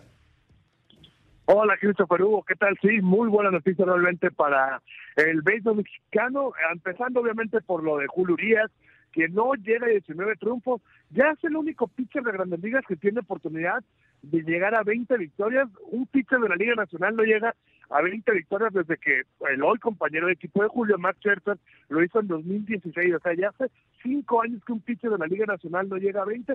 Va a tener una sola oportunidad el próximo sábado jugando en Dodger Stadium frente a los cerveceros de Milwaukee, pero bueno, hoy por lo pronto, cinco entradas en blanco contra los Diamantes de Arizona. Batalló, ¿eh? Batalló por ahí en las primeras tres entradas. De hecho, en la tercera le detuvo las bases llenas con un out y logró sacar la, la entrada, pero bueno, al final de cuentas ahí está tremendo el récord de Julio, 19 victorias, solamente tres derrotas, 3.01 la efectividad. Insisto, no va a ganar el Sayón, pero va a tener algunos votos porque son muchos triunfos, es una efectividad no la mejor, pero sí muy buena, un 3.01 de efectividad es realmente muy bueno. Y bueno, los Dodgers peleando a muerte por ese eh, eh, campeonato de la Liga de la Liga Nacional están a dos juegos de distancia de los gigantes de, de, San Francisco y sí realmente le surge eh, a cualquiera de los dos equipos, ninguno de los dos se quieren ir a, a pelear por el comodín porque en el comodín están ni más ni menos ya prácticamente amarrados los Cardenales de San Luis, 16 triunfos seguidos, increíble realmente lo de estos eh, eh, Cardenales de San Luis que lo están haciendo estupendamente y, nadie en agosto hubiera pensado que este equipo iba a estar ya a esta altura prácticamente calificado. De hecho, las posibilidades de ellos eran realmente mínimas en agosto. Nadie obviamente esperaba esta racha de 16 triunfos que los tiene ahí muy cerquita. Están a un juego, una victoria más o una derrota de, de, los, los fines de Filadelfia y de los Rojos de Cincinnati van a estar ahí. Y bueno, ahí también hay pasando el caso de Giovanni Gallegos, que no nada más está como, como participador, como espectador, que 10 salvamentos en lo que va, 11 salvamentos, perdón, en lo que va de este mes de septiembre, en esta gran racha, Giovanni Gallegos ha sido realmente un, un trabajo espectacular con esta carrera de San Luis, probablemente la par de la racha de los Cardenales fue cuando le dieron la pelota a Giovanni Gallegos para empezar a cerrar juego realmente tremendo. Y ahí están los Cardenales, realmente te digo, un juego de meterse por temporada. Seguramente van a ir contra el segundo lugar de la división oeste, que va a ser entre Gigantes y, y, y La otra, la, la, otra división me parece que ya está prácticamente amarrada. Son dos juegos y medio, todavía tienes cinco juegos los Bravos de Planta sobre los Phillies de Filadelfia, eh, pero me parece que ya se desapretó un poquito, donde también están que echan chispas hacia la Liga Americana, ya ahí es campeón el equipo de los Reyes de Tampa Bay en la división este, pero los Boston, los de Rojas de Boston y los Yankees de Nueva York están en una en una pelea de perros realmente, en este momento están jugando entre sí, está ganando el equipo de Nueva York 6 a 1, y bueno, con eso se va a poner arriba en el primer lugar del comodín, pero no hay que descuidar lo que hagan los azulejos de Toronto y los marineros de Seattle, que todavía están peleando, incluso los mismos atléticos de Oakland por ahí todavía están buenos, promete que va a ser una espectacular última semana de la de la de las grandes ligas. El otro equipo calificado con mexicanos, los cerveceros de Milwaukee, hoy con el triunfo sobre los Mets de Nueva York, también aseguraron playoffs por tercer año consecutivo. Ese equipo de los cerveceros de Milwaukee con el mexicano Luis Urias, que desgraciadamente no es titular todos los días, pero ha tenido muy buenos números, ya 21 cuadrangulares en la temporada. Entonces promete promete ser una gran postemporada para para los mexicanos. Sí, sin lugar a dudas y eso es eso es muy bueno, mi creo Manuel y además así lo pronosticabas. También me acuerdo eh, hablando de ello en el arranque de la de la temporada eh, de los Estados Unidos en el béisbol.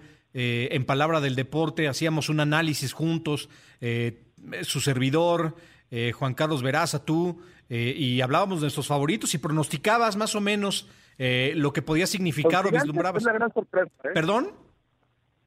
Los gigantes de San Francisco, nadie me esperaba que estuvieran ahí en, ese primer lugar. Los que sí esperábamos eran los Cardenales de San Luis, pero se habían caído muy feo, realmente parecía que estaban lejos. Hoy los Cardenales, pues dándonos la razón, con una gran ofensiva encabezada por Paul Goldsmith, Norma Venado, pues ahí están eh, peleando en el lugar donde muchos pensamos que iban a estar. Los regresaron de Milwaukee me parece pensamos que podían estar ahí, pero no en el primer lugar. Digamos, no nos quedamos tan lejos realmente. Y lo de los Reyes de Tampa Bay, que todos los años son sorpresa, ¿no? Ahora, ahora resulta, yo insisto, yo creo que se van a terminar por caer en playoff, no van a llegar a la Serie Mundial como lo hicieron el año pasado, pero ya no se puede catalogar sorpresa un equipo que ha sido tan constante en los últimos años. Oye, mi querido Manuel, eh, digo, hablando o regresando al tema de Julio Urias, eh, pues eh, qué bueno que va a estar en la discusión, ¿no? Por lo menos yo, yo sinceramente tengo muy poco conocimiento. ¿Perdón? Va a tener votos, te digo. Mira, va a tener votos, sí. Eh, a, lo, que voy, mi querido Manuel, es que, eh, insisto, no, no tengo los conocimientos que tú tienes de la pelota caliente, va a tener votos, pero siempre es positivo que esté ahí en la discusión con esos votos, eh, que genere ¿no? ese, ese debate. A lo mejor no un debate encarnizado como sí lo podrían generar quienes van a tener ese Cy de manera un poco más realista, por llamarlo de alguna manera. y esto me lleva, mi querido Manuel, a preguntarte si para entonces el Premio Nacional del Deporte, la próxima edición, ¿no tiene que haber duda? Ay, híjole, pues a nivel profesional me parecería que por lo que hizo este año y si le sumas además el hecho de ganar la Serie Mundial, lanzando, haciendo, sacando los últimos estados para que los Dodgers ganar la Serie Mundial el año pasado, porque el año pasado, hasta donde entiendo, no se entregó. Entonces me parecería que sí debería ser Julio Urias el, principal candidato del deporte profesional para ganarlo en México. No sé si por ahí algún futbolista pudiera eh, pudiera Raúl Jiménez viene un año malo, el Tequetito, no, no sé si alguno, algún otro profesional le podría estar dando pelea a, a la tremenda, el tremendo 2021 que ha tenido Julio Urias. No, mira, es que mira, van a sacar a, a los Checolovers, Checo Pérez, y, y eh, eh, justo estaba... Aquí ha tenido un buen año, ¿no? También, o sea, yo creo que ahí sí... Híjole. El, el, problema sería para, para comparar deportes diferentes, ¿no? O sea, Checo está entre los mejores del mundo y Urias, pues también, o sea, entonces, ¿qué vale más? Yo, yo, yo no sé si Checo está convenciendo con o ha convencido realmente en lo que va de esta temporada de Fórmula 1, ¿eh? Yo si nos vamos estrictamente a logros, productividad, números, mi querido Emanuel Campa, en la parte profesional, qué bueno que lo apuntas, eh, pues yo, yo, yo me iría con Julio Urias, pero vamos a ver, vamos a ver porque eh, las cosas pueden cambiar de un momento a otro y sinceramente es un premio nacional que se ha devaluado precisamente por temas de decisiones, la verdad, un tanto, un tanto fuera, Yo tendría la duda de, de, si, de si eh, la conversación existe o no existe entre quienes terminarían por decidir. A lo, a lo mejor ni siquiera estar al pendiente de eso, y tú, yo, tú yo quebrándonos la cabeza híjole, si no están al pendiente es porque la verdad, pues la gente que tiene la discusión de quién debe de ganar el Premio Nacional Deporte en materia profesional, pues no ve deportes, ¿no? Así de sencillo y así de fácil. Eh, mi querido Manuel, eh, hablabas antes de despedirnos de eh, béisbol de la Liga Mexicana. Béisbol de la Liga Mexicana del Pacífico que está jugando pretemporada aquí, muy cerquita de donde estoy, en Mesa, Arizona, Yaquis, Naranjeros, Mayas de Navajo, Águilas de Mexicali, realmente un muy buen show. La paisanada mexicana que vive acá en Arizona lo goza a morir eso, esas visitas de, de los equipos mexicanos acá. Son partidos de pretemporada, son partidos a cierto punto aburridos, no no es un sprint training de Grandes Ligas donde se puede ver un poquito mejor espectáculo, pero bueno, a final de cuentas la, la, gente lo disfruta. Ya el próximo 6 de octubre, el, arranque de la Liga Mexicana del Pacífico, se viene una muy buena temporada también en el Pacífico, algo parecido a lo que vimos el año pasado, bueno, apenas hace un par de semanas en, la Liga Mexicana de Béisbol en el verano. Ya se dio a conocer el calendario, ¿verdad, Emanuel, de la Liga Mexicana del Pacífico? Sí, ya, ya, ya. Va a ser un calendario nuevo. Este año los, la, temporada regular va a terminar, me parece que el 22 de diciembre, y los playoffs, en lugar de arrancar el primero de enero, que era lo normal el primero, el 2 de enero, el 25 de diciembre inician los playoffs de la Liga Mexicana del Pacífico para terminar por ahí del de, 21 22 de enero, no irse hasta finales de enero como pasaba eventualmente, como pasaba casi siempre realmente. Oye Manuel, ¿y, qué ocurrió con, nada más rapidísimo, con este equipo de los Pericos de Puebla que están ahí, eh, entiendo, intentando eh, pisar fuerte en la Liga Mexicana del Pacífico? ¿De quién hablas, del equipo de los Pericos de Puebla. Es que por aquí me mandaron un mensaje, un mensaje desde Puebla, que si van a tener cabida en la Liga del Pacífico, pero se me hace un tanto raro. Eh, lo, vamos a investigar, lo vamos a investigar. Eh, integrantes del equipo Pericos de Puebla buscan Ah, integrantes del equipo de, Pericos de Puebla, perdón, Emanuel. Ah, sí, sí, integrantes, integrantes, sí, sí, sí. jugadores que juegan obviamente en el equipo de, de, Pericos de Puebla del verano que buscarían estar en, en algún sitio con, con, los de la Liga Mexicana del Pacífico. Realmente eh, la Liga Mexicana del Pacífico una, fue, tuvo una expansión hace, hace parece la tercera temporada que van a estar revueltos los cajoneros de Wasabi la integración de, los sultanes de Monterrey en, en, en el en el béisbol invernal mexicano. Vamos a ver si en algún momento puede haber otra, o ya sea otra expansión que veo muy difícil que suban a dos equipos, o bien eh, también eh, buscar a, lo mejor algún cambio de plaza, algún equipo que esté actualmente que pueda emigrar, porque la Ciudad de México hace rato que está levantando la mano con la intención de tener béisbol todo el año, así como lo está teniendo ahora Monterrey, como lo está teniendo Guadalajara y como muy probablemente lo va a estar teniendo Mazatlán el próximo año. ¿Y no nos puedes dar una probadita de, de quién se trata, Emanuel, o todavía no se sabe? Mira, el equipo que se va a mudar a Mazatlán, te voy a dar una pista, juega enseguida el estadio del Necaxa. Ok, ok, ok. a lo mejor no lo dejé muy claro, pero pero los que medio lo entienden ya van a saber de qué equipo se trata y sería sería hermano, digamos, sería el mismo capital de la gente de los Leones de Yucatán. Por ahí hablaba de una pena que un equipo que se quedó en triunfo una, a, a, una carrera de ser campeón de la Liga Mexicana de Béisbol, probablemente lo desmantelen. Ojalá no lo hagan, como hablando de los Pericos de Puebla, como le pasó al equipo de Pericos de Puebla, que cuando fue, que tuvo el mismo dueño que Cerro de Monclova, pues realmente fueron 23 cambios en aquella ocasión, 23 jugadores que pasaron de un equipo a otro. Ojalá Horacio de la Vega, insisto, seguramente va a haber cambios, va a haber jugadores que van a pasar de un equipo a otro, pero que no sea tan de tan que no se vea tan mal realmente. De por sí, yo entiendo que la multipropiedad no es buena, pero pues es lo que hay en nuestro deporte profesional.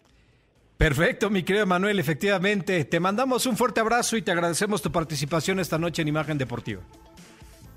El abrazo para ti, para Hugo, que estés muy bien. Les prometemos que vamos a mandar a hacer nuestra cortinilla, mi querido Hugo Villagómez, rumbo a París 2024. ¿no? Eh, vamos a trabajar para que este equipo de trabajo esté por allá con muchísimo gusto. El señor Hugo Villagómez, todos, todos. Producción, todos. Todos. Para que estemos ahí atentos a lo que ocurre en los Juegos Olímpicos. Mi querido, digo, hablando de Juegos Olímpicos, un amplio conocedor, mi querido Saúl Trujano, ¿cómo estás? Para hablar de ello, de deporte olímpico, deporte federado, que hay notas importantes. Bienvenido a Imagen Deportiva, aquí Hugo Villagómez, tu servidor Christopher Rivera. ¿Cómo estás, Christopher Hugo? A todo el equipo, muy buenas noches. Un gusto de nuevo estar con ustedes. El gusto es de nosotros siempre, mi querido Saúl. Eh, y bueno, ya lo adelantaba Hugo Villagómez a nuestros radioescuchas. Eh, hay, hay notas que tienen que ver con la Federación Mexicana de Natación, mi querido Saúl, y vale la pena platicarlo a nuestros amigos. Nosotros le hemos dado seguimiento a un proceso legal que se ha venido dando en las últimas meses, días, semanas eh, no la pasa bien la Federación Mexicana de Natación. Años, ¿no? Eh, Desde el 2019 está esto, según yo. Sí, sí, sí. No, ya tiene muchísimo, sí, sí, sí, muchísimo, pero eh, no sé, no tengo el dato claro de cuándo se comenzó o cuándo se abrió el expediente, Saúl.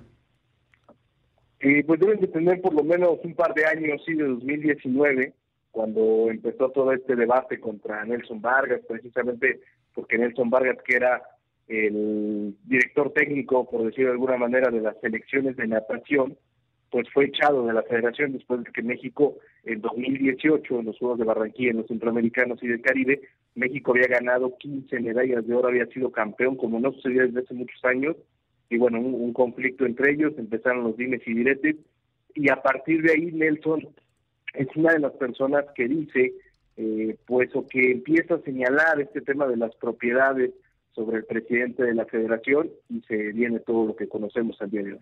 Sí, eh, y lo que conocemos al día de hoy hay que pues destacar un tema, ¿no? Ya hay un ya hay un juicio en marcha eh, en donde además hay códigos de privacidad muy importantes por si a nuestro auditorio se le hace raro cómo nos dirigimos a los protagonistas del mismo. Bueno, pues es que así eh, está el derecho ciudadano de uno de los participantes eh, y, por supuesto, así se debe de manejar, mi querido Saúl. ¿Qué noticias hay relevantes? Eh, respecto a esto que, que, ya estamos tocando de la Federación Mexicana de Natación. ¿Qué noticias hay? ¿Qué novedades existen hasta estos instantes, Saúl?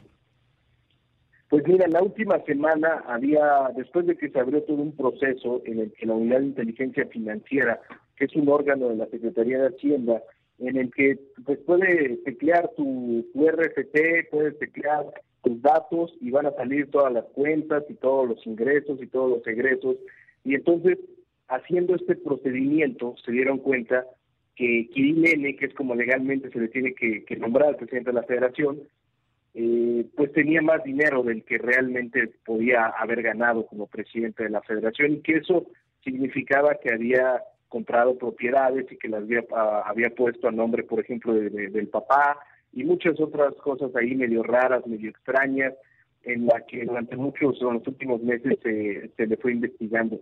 Eh, hace unos días hubo una, una reunión, digamos, una comparecencia en donde Precisamente este personaje fue interrogado, el día, en las últimas horas hubo otro, el día de ayer, y bueno, hoy por la mañana eh, la Unidad de Inteligencia Financiera de la Secretaría de Hacienda informa que el presidente de la Federación ha sido vinculado a proceso. ¿Qué significa?